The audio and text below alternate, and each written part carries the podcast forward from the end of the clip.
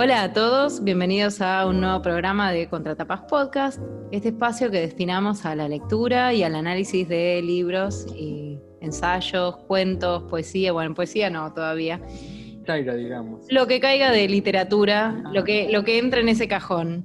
Bueno, mi nombre es Florencia y me acompaña Yamit, a todos buenas, buenas tardes. Y Flor, ¿cómo han dado, cómo han dado este último tiempo? Bien, cada vez con más frío. Está avanzando el frío sobre nosotros. Parece un capítulo de Game of Thrones. Ah, aparte, Winter is here.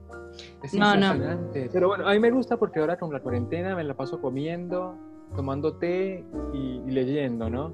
Después Sí. bajaré los 20 kilos de más, pero ahí vamos. Claro, por ahora no, nadie nos ve, así que podemos engordar tranquilos. Así es. Y bueno, hoy es maravilloso porque tenemos uno de los clásicos. A mí me gustan los programas cuando tenemos eh, libros que son ya como consagrados porque uno Sí. tiene la oportunidad de explorar no solamente lo que ha dicho la crítica, sino también las opiniones de otras personas que los han leído. Es como un espectro más amplio ¿no? de interpretación. Y Tal seguimos cual. en el tema de dilemas morales. Bueno, perdón que te interrumpí, pero me pasa lo mismo. Lo bueno de leer clásicos es que tenés eh, un montón de relecturas de eso, ¿no? En, en el caso de que el libro por ahí no te resulte tan interesante, siempre termina trayéndote más, porque al haber tantas devoluciones, tantas críticas, tantos comentarios sobre el libro, tantas relecturas en distintas épocas, termina siendo siempre una lectura interesante, un clásico. Eso está buenísimo. Hay mucho para exprimir al final. Sí, además es, es como esta cuestión de la lista de los libros que se deben leer, ¿no? En la vida, ¿no? Antes de morir o lo que sea. Y hemos tocado algunos, Los Miserables, Crimen y Castigo, Memorias de Adriano, y ahora, bueno, El Guardián del Trecenteno, y ahora tenemos a Matar a un Ruiseñor de la norteamericana Harper Lee, ¿no? Es una Sí. novela que fue publicada en 1960, y bueno, es muy conocida, no solo por, porque fue un éxito en ventas y lo sigue siendo, sino también porque hubo dos años después de su publicación una película que protagonizó Gregory Peck, que tuvo 10 nominaciones al Oscar, se llevó un montón de premios, o sea, acompañó la literatura, el libro acompañó una película que también fue exitosa y fue bien lograda, y eso, bueno, popularizó mundialmente Matar a un ruiseñor, ¿no? Sí, yo no vi la película, pero tiene buenas críticas. Es una película en blanco y negro, obviamente. El libro salió, ella lo escribió en los- durante la década del 50 y se publicó en 1960, ¿no? 1960, sí. Sí. Ya va, es una película en blanco y negro, pero dato curioso, en un momento de los Os- en un momento del cine norteamericano, cuando este, pasó la transición del eh, blanco y negro al color, convivían los, los dos formatos, no habían películas de blanco Ah, y había películas de color, y se premiaban por categorías separadas, o sea, había un premio a, la- Ah. a películas mudas, de color y en blanco y negro. Fue Claro. como una transición importante, ¿no? Igual que cuando se empezó a utilizar la voz humana para las películas. Así Sí, más vale. de los Oscars. Muy bueno, buen, buen dato, no, no lo conocía. Claro, y dicen que la realización está muy buena, porque sabemos muy bien que no siempre los traspasos del libro a película funcionan. Hay veces que termina, no sé, la relectura del director termina siendo, o del, del guionista, termina siendo como un poco arruinando la obra, ¿no? Sí. Así que en este la caso, limita, o se toma licencias que no iban a que no van, sí. ¿Vos la viste la película? No, no la vi. No, No, yo- no la vi, pero tengo una selección de películas buenas. Es que en general yo cuando leo un libro, generalmente después no veo la película. Me tiene que pasar al revés, ¿no? Primero me encuentro con la película y leo el libro, pero si leo el libro ya después, a menos que sea un caso particular, ¿no? Guau. que sea como una cosa como Harry Potter, que uno dice también la producción es buena. Claro. Si no, no me arriesgo para que luego no se, se me confunda en la cabeza la historia que Ah. leí con la cosa que viste en la pantalla, ¿no? A mí me pasa al revés, me pasa que si veo una película antes del libro, después no me dan ganas de leer el libro, como que pienso, ya, ya me la arruinaron. Pero Ah, si leo un libro y me gustó mucho y sale la película, ah, por ahí tal vez la veo. No siempre, porque... Pero prefiero siempre ir al libro. A mí, me- a mí me pasó que tengo muy pocas películas cuyo libro también me gusta, o muy, o muy pocos libros cuya película también me gusta, y son como tres, digo. El perfume, que la verdad me pareció una gran película, Harry Potter, lo, lo de siempre. Pero bueno, si quieres empezamos un poco con, con Matando a otro Señor, leyendo un poco al principio, y ahí entramos de una vez al análisis, acá en Nuestra Tapas Podcast. Cuando se acercaba a los 13 años, mi hermano Jem sufrió una peligrosa fractura del brazo a la altura del codo. Cuando sanó y sus temores de que jamás podría volver a jugar el fútbol se mitigaron, raras veces se acordaba de aquel percance. El brazo izquierdo le quedó algo más corto que el derecho. Si estaba de pie o andaba, el dorso de la mano formaba ángulo recto con el cuerpo. El pulgar rozaba el muslo. A Jem no podía preocuparle menos, con tal de que pudiera pasar y chutar.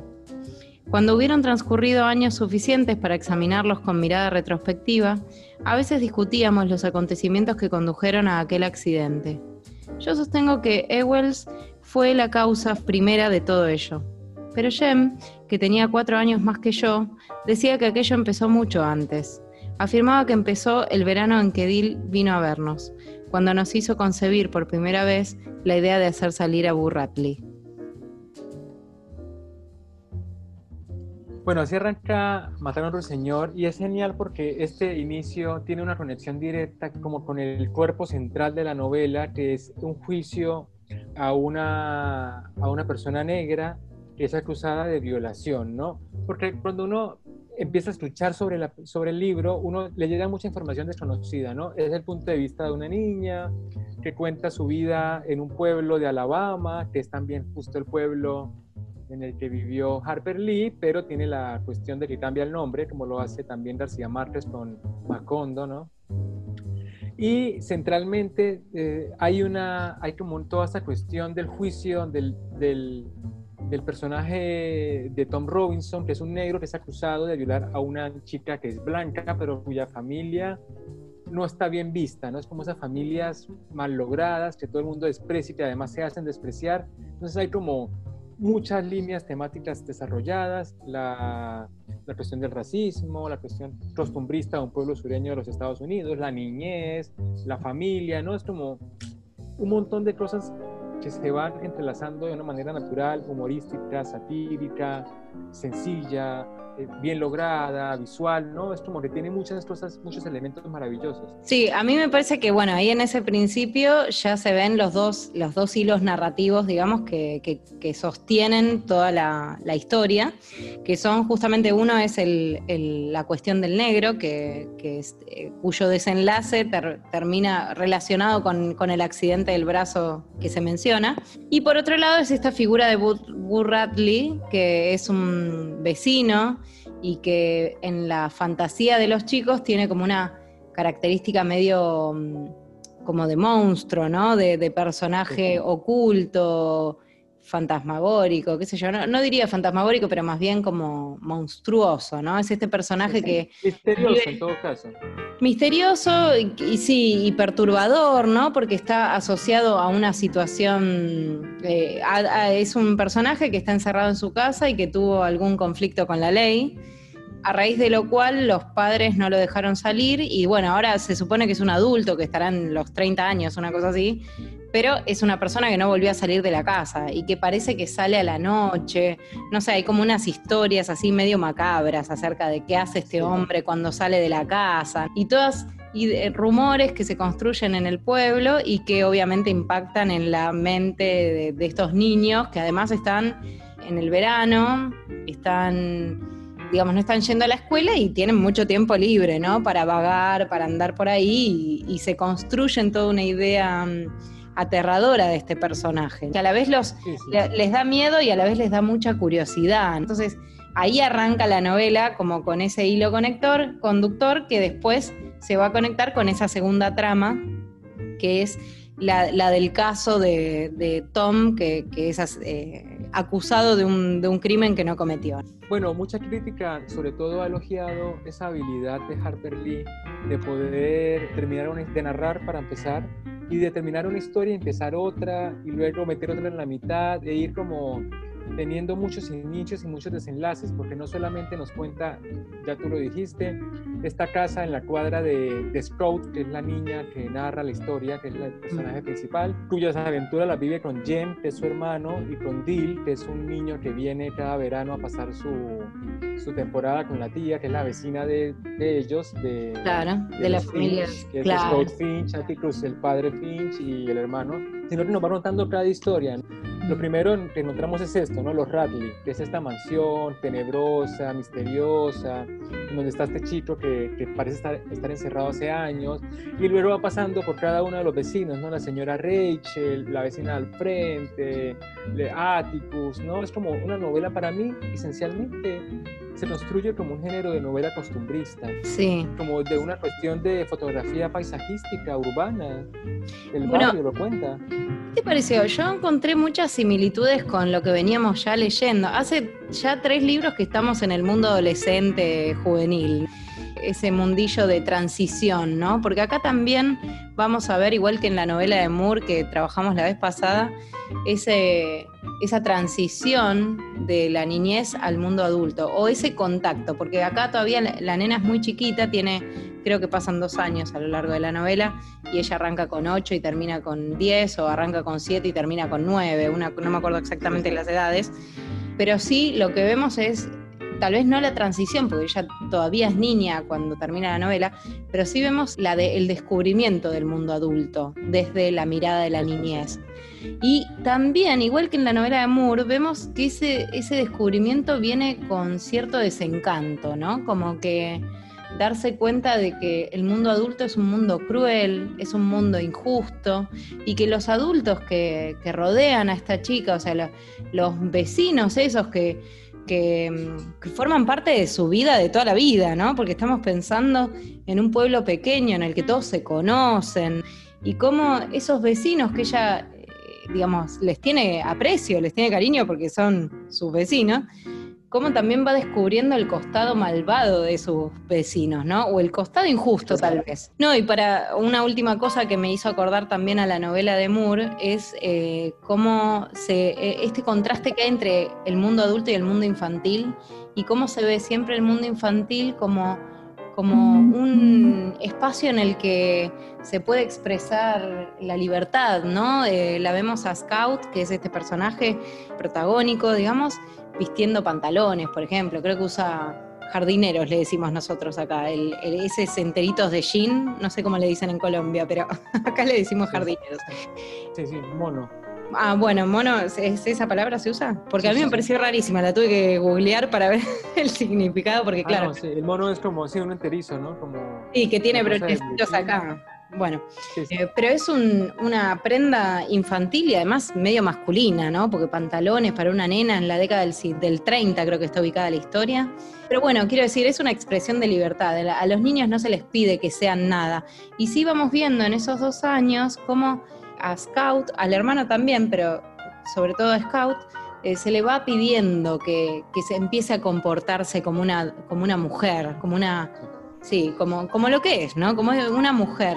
Como una damita, digamos. Como, toda la, como la imposición que la sociedad le pide a una mujer que ya empieza a abandonar la niñez. Porque también vemos que Scout, como tú decías, es como una niña típica, ¿no? Es como es peleona, se agarra, se agarra los puños con amigos del colegio, con su hermano. Y no tiene problema. Responde al toque. Claro, es inteligente, claro, habla, suelta cosas muy de adulto, o sea, también lo, lo, que hablábamos un poco antes de grabar, ¿no? Esta, esta voz narradora que funciona como niña y también funciona como una adulta que reflexiona sobre su, sobre su propia niñez, ¿no? Que también lo veíamos muy, muy, en la, muy en la historia de, de, de Moore, de Lori Moore, pero solamente enfocándose en la, en la construcción del recuerdo, ¿no? Acá se claro. muy paso a paso. Claro, porque Moore te presenta los dos mundos, digamos, ¿no? O sea, en el mismo, el mismo personaje en los dos ambientes, en, en ese momento de la adolescencia y en, y en, la adultez ya constituida. En cambio acá vemos a la adultez desde ese punto de vista infantil. Pero bueno, uno puede, puede reconstruir, digamos, esas imposiciones o cómo, el mundo adulto está, sí, está definido por, por el estatus, la clase social, el género al que se pertenece, ¿no? Son todas imposiciones de la vida adulta sobre los niños. Va, a tener una injerencia en el, en el, mundo infantil de esta chica, pero lo vemos como que llega de afuera, como que es algo que a ella no le interesa, que ella en un momento creo que dice, para mí la gente es gente, ¿no?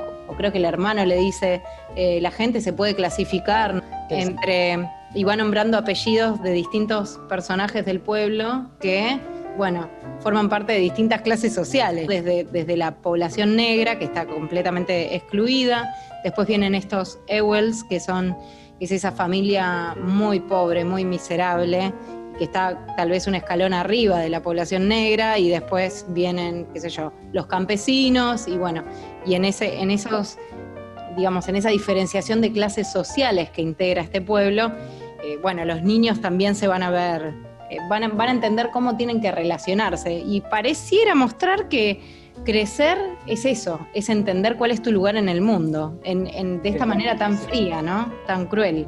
Además, también toca recordar que la novela sea, tiene como un punto neurálgico y es la cuestión del, del, racismo en los Estados Unidos, ¿no? Ellos son de Alabama, o sea, son estado del sur, y justo se da en ese tiempo también toda la lucha por los derechos civiles, o sea, también es una novela que, que aunque para Harper Lee hable de su crecimiento personal, se alinea con una problemática que en Estados Unidos hoy sigue siendo una cuestión súper heavy, ¿no?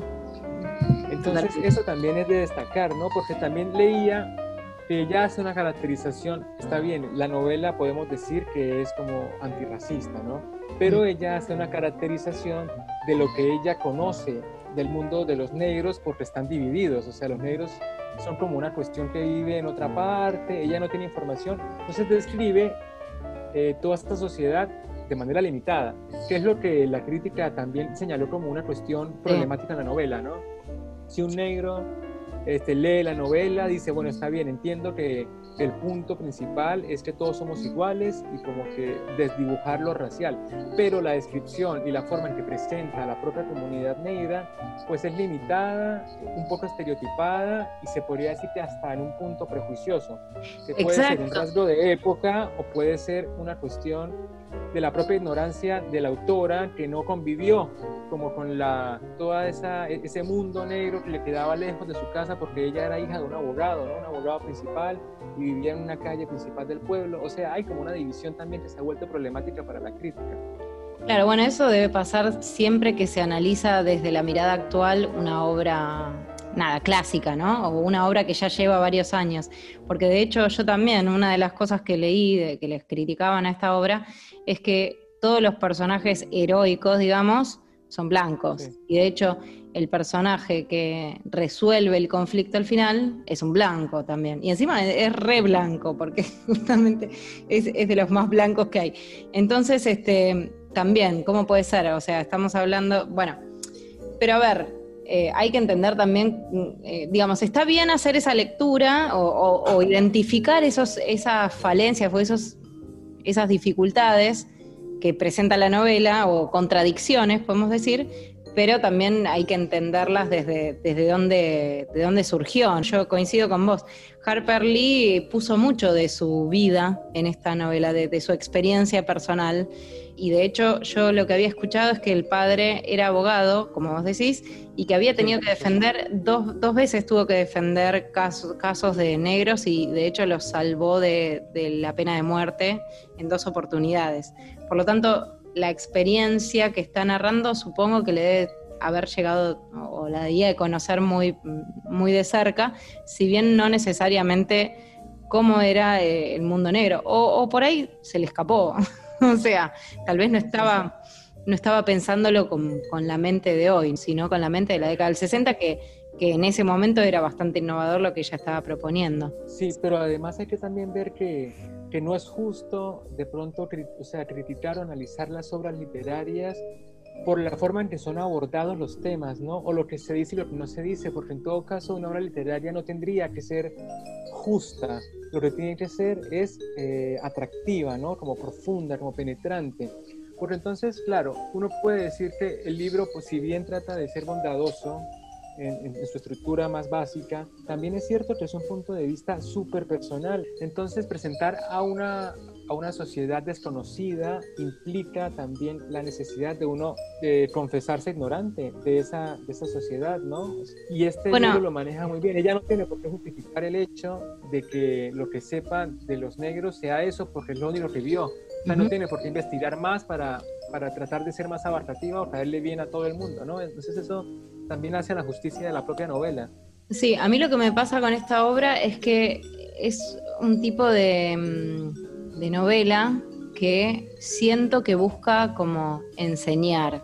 Eh, hay, una idea de moral muy fuerte, por eso la estamos tratando en este, dentro de esta temática que estamos trabajando. Y sí, yo lo que entiendo es que no, o sea, que el rasgo pedagógico no es necesario y tampoco debería estar en la literatura de ficción. Yo creo que la mirada de, la protagonista nos llega a nosotros, a los lectores también. Eh, hay una lectura de, la sociedad que le toca vivir que, uno siente que, atraviesa el libro y que te llega a vos también, como que está diciendo, ojo, que, están pasando estas cosas, que los adultos son, son, son, así de contradictorios y, que no les tiembla el pulso para juzgar eh, o prejuzgar a una persona que, que es abiertamente inocente, digamos me parece que ese tipo de, sobre todo por lo que decimos, ¿no? El contexto en el que se escribió, eh, el, estado al que pertenece ella, digamos que es un estado sureño. Eh, claro, ¿no? O sea, la repercusión y demás. Me cuesta no sentir que, está tratando de enviar un mensaje más allá de que sea solamente ficción. Sí, yo, yo en realidad creería que no va por ahí porque en todo caso, lo que sí creo que es importante pensar es que su propia construcción de la moral implica que, que su padre le enseñó a ser una buena persona y ella quiere mostrar la forma en que ella aprendió eso, ¿no? Porque su padre es como un tipo, es como el epítome, ¿no? Del abogado honesto, sincero, trabajador, justo y todo lo demás pero es un personaje idealizado. Nunca sabemos nada malo de Atticus, que es el padre. O sea que, que también nos ocultan toda una parte. Porque entonces, por ejemplo, comparémoslo con, con Lolita. Entonces Lolita también podríamos decir que es una novela cuyo personaje es completamente despreciable al final no lo es tanto, ¿no? Tiene un matiz, una cuestión del rango, de posibilidad, de justicia. Esta novela, si bien el dilema moral está resuelto, lo resuelve legalmente. O sea, ante la justicia todas las personas son iguales, los negros, los blancos, los amarillos o los verdes. Pero si, si pasamos a la realidad, bueno, ella, ella en su casa hay una, hay una mucama que es negra, porque todos tienen mucamas negras, la iglesia los negros queda aparte. O sea, como una descripción realista y luego hay todo un desarrollo de lo que debería ser. Creo que eso sí lo marca muy bien, ¿no? ¿Qué te pareció a vos esa mirada idealizada? Porque a mí me fastidió mucho. O sea, creo que una de las cosas que más me costó de, esta lectura es que la trama es llevadera y te engancha a full. Pero por otro lado, a mí esos personajes así tan tan redondos que, que no hay forma, de no hay manera, que no tienen ni un matiz, es como que me aburren un poco. Y a mí sí me hizo pensar, viste que una de las cosas que cuentan es que Harper Lee era muy amiga de Truman Capote, de hecho se dice que el personaje de Bill está inspirado en Truman, lo cual me, pareció... Capote, ¿eh? Ay, me pareció hermoso eso, yo no lo sabía y me encanta, me encantan esas tramas así, esas amistades por fuera de la literatura. Ahora, espera, perdón. No, para cerrar esta idea, justamente mi, eh, yo mientras lo leía me, acordé mucho de eh, una novela de, Truman. La sangre fría. Claro, bueno, en La sangre fría, el, toda la primera parte hay un retrato, no sé si exagerado, pero muy benévolo con esta familia que después muere. es asesinada. Son, es una familia de puritanos, no sé, son digamos, muy religiosos y demás, pero son extremadamente buenos y eso funciona en esa novela de una manera distinta que acá, porque en esa novela vos te, eh, terminás empatizando con los criminales. Entonces es un poco necesario que esos, esa familia que es tan perfecta, son los Flanders, parece, te, den un poco, te exasperen, porque como que llega un momento que dices, ay, basta de bondad, por favor. No te digo que decís... Claro, porque quiero, quiero ver algún lado oscuro, ¿viste? Entonces ahí me parece que funciona como contrapeso de lo que son después los criminales. Acá yo siento que eh, es insoportable, o sea, entiendo la función que tiene Atticus en la historia y lo, lo importante que es como justamente bastión de la moralidad, pero me exasperaba. O sea, llega un momento que ya digo, no te soporto más, Atticus, hace alguna, por favor, pegale a alguien. Pero también es cierto que es muy clara la estructura narrativa porque ella nos presenta al héroe que es Atticus. Aparte es el héroe estereotipado, o sea, es el tipo blanco, sufrido porque su esposa murió, una gran familia, una gran casa, una gran rectitud. este, una trayectoria eh, de abolengo, eso porque también dice que será hasta diciendo de su familia, ¿no? Es, es, la gran familia. Y como a él lo pinta como al héroe, también nos pinta a un antagonista completamente estereotipado. Es un tipo que es básicamente un blanco salvaje, es un tipo que no tiene educación, tiene un montón de hijos, vive de la beneficencia, vive detrás del basurero. O sea, estas dos figuras idealizadas hacen una contrapartida que es demasiado obvia para no suponer, como tú decías antes, que, que tuvo una atención pedagógica, ¿no? Claro. Y la mitad está la víctima. Sí, totalmente. Eh, una víctima insalvable además porque es negro, ¿no? O sea, este también nos pone en una posición en la que casi casi mezcla la fantasía con una posibilidad real, ¿no? Es que Atticus eh, es fundamental, bueno, sobre todo sosteniendo esto que nos lleva a leer el libro, que es Los Dilemas Morales, porque es el personaje que le enseña a, a la protagonista, le enseña a leer, pero también le enseña a discernir el bien y el mal, digamos. A lo largo de la novela lo que vemos es que en la escuela es el espacio en el que se generan dudas, en realidad, más que, más que un, aprendizaje real. Y el verdadero profesor de estos niños es su padre, profesor de, la parte, o bueno, maestro de, las cuestiones concretas de, educativas y también desde el punto de vista moral. En cambio, en la, en la escuela, bueno, está ese episodio que es muy, bueno, medio gracioso de la docente y la doble moral que tiene cuando describe la situación de los judíos en la guerra, pero, pero es completamente cruel con, los negros que viven en, la misma población. En cambio es Atticus el que trata de borrar las diferencias o trata de enseñarle a mirar más allá de esas diferencias a sus hijos. Sí, Ático ve solo, solo bondad, ¿no? Digamos. sí. Es como lo que puede resultar un poco ya, ya demasiado bueno, como que por favor alguien que lo beatifique porque se lo merece.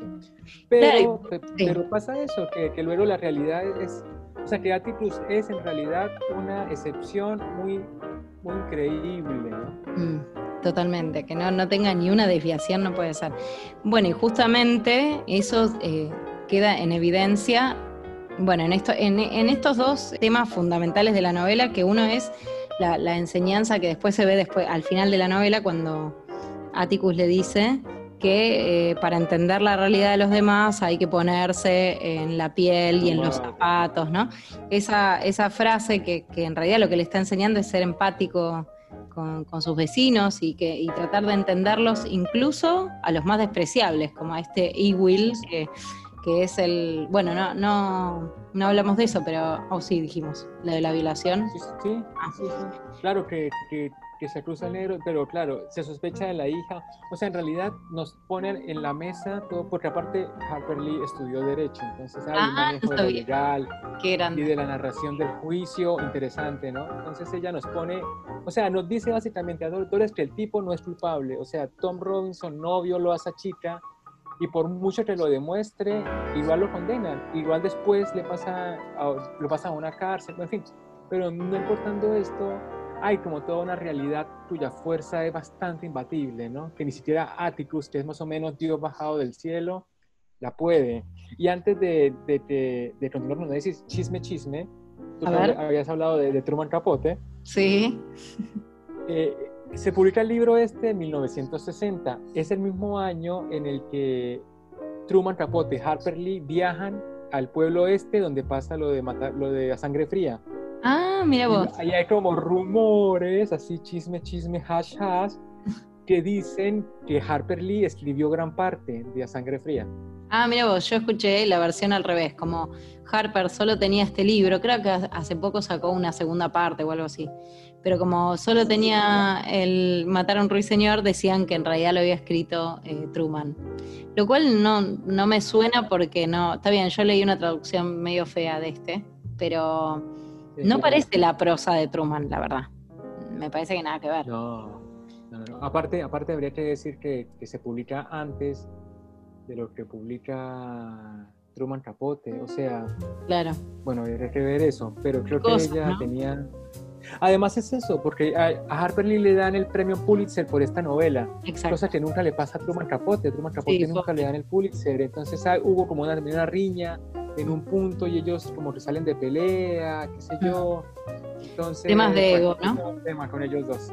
Sí, bueno, la- la- pa- la- el fragmento del juicio me parece como muy interesante porque se construye como una especie de policial.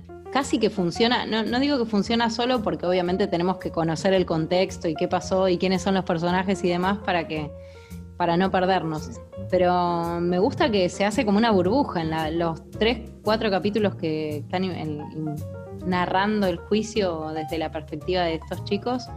Me, me pareció interesante que fun- casi que funcionan solos. No, no digo que funcionan solos, pero casi.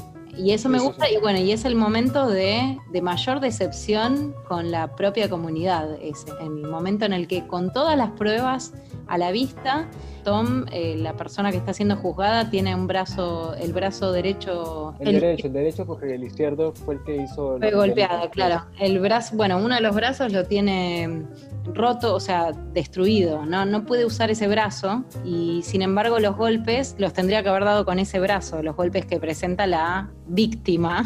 O sea, no hay chances de que este personaje haya sido quien, quien asesinó o quien, quien golpeó y violó a la chica. Y sin embargo, todo el jurado, que además es un jurado constituido de blancos y de hombres, nada más, bueno, son los quienes lo juzgan de todos modos, ¿no? Pero lo interesante ahí es que Atticus. Atticus con otra de, otra de sus lecciones de vida, le dice a, a sus hijos que, eh, bueno, que en realidad él ya sabe que es un caso perdido y que no hay, no hay muchas posibilidades de que ese jurado evalúe las circunstancias como, como realmente fueron, pero que de todos modos la valentía está en enfrentarse a esa realidad, y aún sabiendo que vas a perder, a- dando lo mejor de vos para tratar de eh, llevarlo a buen puerto. O bueno, o embanderarte en la verdad, aun cuando nadie te va a creer y nadie va a estar de tu lado. Es ser justo, ¿no? A pesar de, a pesar de que no pueda no lograrlo. Creo Claro. que esa es la enseñanza. Y además Sprout es como, es un personaje raro, pero también es como, tiene una inteligencia precoz, ¿no? Y eso hace que, que sea divertido, que sea humorístico. Bueno, es una novela, en realidad creo que es, uno, es como una obra de arte, ¿no? Es como una, una novela que de principio a fin, cada elemento cumple un sinónimo, cumple una función específica. Y, y leía críticas de los usuarios de, de, Ah, a de. Goodreads y había un chico que decía que le pareció la novela excesivamente larga y que muchos de los elementos, muchas de las historias que no tienen nada que ver con el tema principal pudieron haber sido sacadas y la novela tendría el mismo efecto. Creo que me parece que es erróneo el comentario en cuanto a la novela pretende ser una novela costumbrista con un hecho particular que es el que, que es el juicio, ¿no? Pero esencialmente ella cuenta su vida y la gente que, es- que está a su alrededor. No se interesa por desarrollar ninguna cosa en, en profundo, excepto la actitud de Atticus frente al juicio de violación de Tom Robinson, ¿no? Porque y esta es la pregunta, ¿te parece que es una novela larga? O sea, ¿te cansa en algún momento? A mí me parece que también, de nuevo, otro punto de contacto con la novela que leíamos antes es extremadamente melancólica. Me parece que, no, extremadamente no, por ahí es mucho, pero sí que tiene como algunos rasgos de añoranza de esa, de, ese, de esa infancia, ¿no? Y creo que ahí sí aparece la, la verdadera autora recordando cómo era su juventud. Y ahí me parece que hay muchos elementos que, bueno, tal vez sí podrían haberse ahorrado, pero que hacen a, a, a la narración desde el punto de vista de la nena, ¿no? Cómo pasaban los veranos, los juegos que hacían. Bueno, todo, todo el misterio en torno a Burr Ratley, eso es muy, muy como un, un- un rasgo muy infantil, digo yo, ¿no? Muy, muy de la niñez o de la infancia. De hecho, bueno, para, para cerrar con esto, quería mencionar como dos cosas más. Una con respecto a Burr Ratley, que me parece que es un personaje que funciona medio como contrapunto de Atticus también, porque es como el otro, eh, termina como convirtiéndose en una especie de, héroe también hacia el final de la novela, cuando salva a los niños de este ataque que reciben de parte de Ewell. Pero me llama la atención, o sea, que, no sé vos qué opinás acerca de este personaje que, se mantenga aislado, porque me parece que en la novela en un momento dicen los chicos, ahora o, la nena, ahora entiendo por qué Burr Radley se mantiene siempre en la casa, como que realmente eh, la sociedad le parece tan apestosa con todas estas injusticias que se llevan adelante que entiende que haya alguien que se quiera excluir de la sociedad haciendo justamente lo contrario a lo que Atticus pregona, como de, bueno, aguantársela, ir en contra del escarnio público, de aceptar que la gente no le va a gustar que estés defendiendo un negro, por ejemplo, pero si sabes que eso es lo que está bien, que es lo que hay que hacer, bueno, avanzar sobre eso. Tienes razón, exactamente este, lo que estás diciendo, pero a mí Burradley funciona como toda la novela, ¿no? Funciona como, un, como una mecha que puede o no desarrollarse, pero que nos genera intriga. Al final la novela va del racismo y de la, y de la formación ética de, de Scrooge y de Jem, que son los dos hijos de Atticus. Justamente ese final, cuando Atticus se le presenta un verdadero dilema moral al final recién, como que parece que es una persona que sabe siempre cómo actuar y al final que decide ir en contra, o sea, ahí tenemos el, verdadero, creo, o el único dilema moral que hay en la, en la novela, porque en el resto está, está muy claro qué es, qué es lo que está bien y qué es lo que está mal. Y lo que pasa en ese final es que eh, este Bob Ewell aparece muerto. Ahora, en el momento de, en que Ewell muere, y muere en unas circunstancias extrañas porque hay mucha oscuridad, porque tenemos de nuevo el punto de vista de una nena que no está viendo todo lo que está pasando, escucha algunas cosas, pero no, no puede saber exactamente. Un testimonio fidedigno, ¿no? Claro.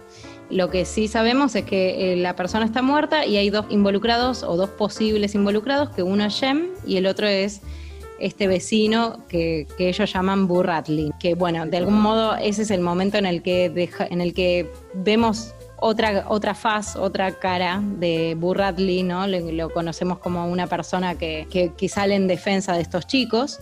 Eh, lo que no sabemos a ciencia cierta, y ahí hay, posibilidad de debate y de varias lecturas, es cuál es la, responsabilidad de Burratley en, en la muerte de Ewell en principio, bueno, se podría interpretar como que fue él quien salió en defensa de Jem y lo mató, mató a, Ewell.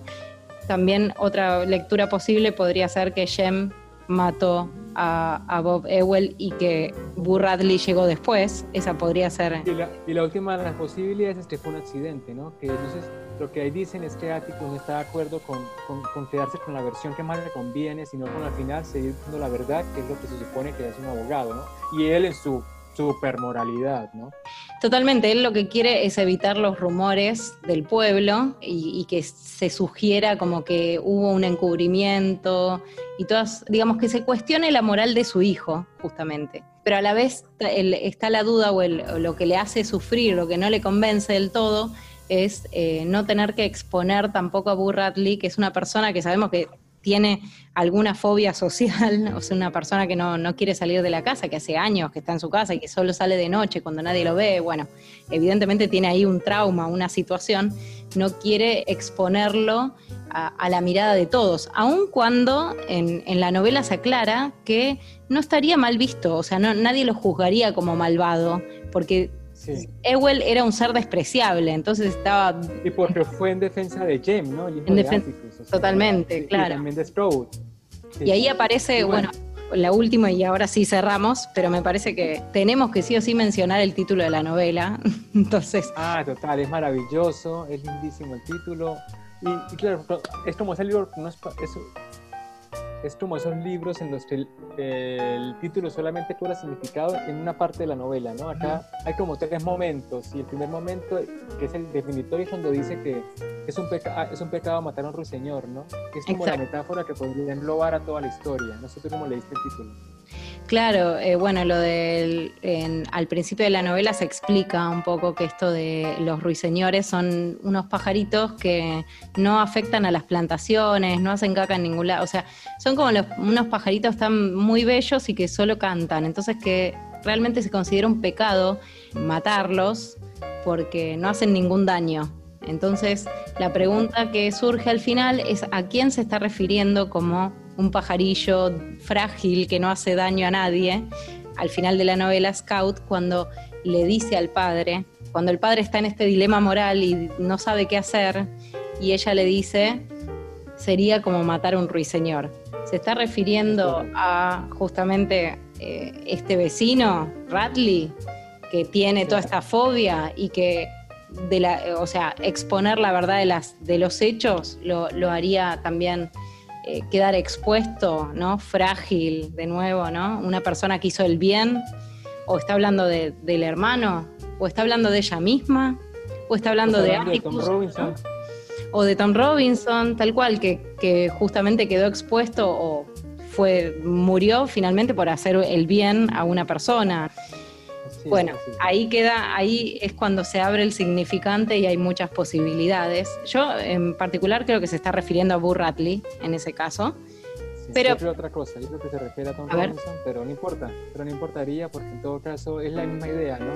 Sí. Como un inocente no recibe justicia al final. Una novela muy, muy hermosa en esos aspectos. A mí te digo, la verdad, me, costó un poco digerir a Atticus, ya me, era demasiado bueno el hombre, ya no lo soportaba más. A ti generalmente no te gustan los personajes idealizados. Eso Ay, no. De, de, las lecturas. Es que era, él era un poco, sentía como que era la familia Ingalls por momentos, ¿viste? Como Charles Ingalls, basta. Puede ser, puede ser, ¿eh? a lo mejor, pero déjalo vivir, pobrecito, él es bueno. sí, pero es lindo porque, bueno, la verdad que la novela da para mucho y es una novela que que en este momento, con todas las cosas que se están diciendo en Estados Unidos, reflota, ¿no? Vuelve a tener otro significado. Eso me parece, eso me parece interesante. Aparte, también revisa la historia y es una novela que sí coincido con, la, con esa crítica que leí, que es una de las novelas que uno debe leer en la vida, porque mm. moralmente es, es, realmente maravillosa. Sí, sí, es, en ese sentido. Y, y, bueno, iba perfecto, la verdad, muy buena tu elección, porque va perfecto con nuestro... con nuestro tema elegido. Así que, bueno, si te parece, cerramos acá, sin nada más que, aportar. Así es, entonces con esto cerramos nuestro capítulo dedicado a Harper Lee, Matar a otro señor. A todos muchísimas gracias por escucharnos, léase la novela, coméntenos, cuéntenos en redes sociales qué quieren que leamos. Nosotros la pasamos acá maravilloso leyendo una novela por semana, aprovechando la cuarentena, así que a todos muchos saludos, este, visítenos en Facebook y en Instagram, nuestras tapas podcast, en outfit.com y a Flor, nos vemos en la próxima. Chumbeamos que venimos para la próxima, sí. dejamos ahí en suspenso. La, la próxima lectura es Plataforma de Michael Welbeck. Espero haber dicho bien el apellido, porque esos apellidos franceses, no sé. y si no, lo discutiremos en el próximo episodio. Totalmente. Un abrazo para todos. Flor, muchísimas gracias. Bueno, nos vemos. Dale, chao. chao.